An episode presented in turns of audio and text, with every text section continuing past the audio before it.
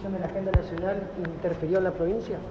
Creo que seguramente este, la agenda es una evaluación general, coincidieron las fechas de elecciones y bueno, seguramente también incidió este, la, sensación respecto a, las medidas nacionales.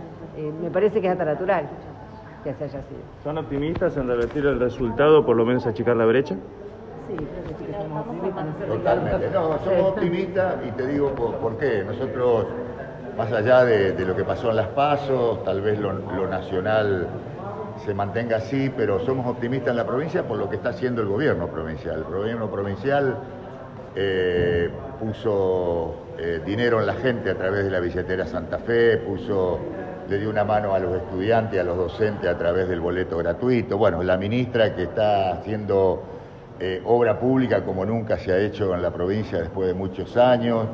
Me parece que estos son datos, los datos que indica la producción, que a veces el efecto multiplicador no es inmediato, pero sabemos que en el mediano plazo la gente va a estar con más trabajo, con mejores ingresos. Ese escenario a nosotros nos pone optimistas porque creo que la gestión de Omar le ha dado respuesta, a ver, a una realidad que es como laburar en el medio de la guerra. Es decir, la pandemia es una guerra y nosotros tuvimos que gobernar en el marco de una guerra. Y al oficialismo no le va demasiado bien cuando hay que gobernar como un, como un caso como la pandemia, ¿no? Pero bueno, somos optimistas totalmente por lo que está haciendo la provincia, creo que sí.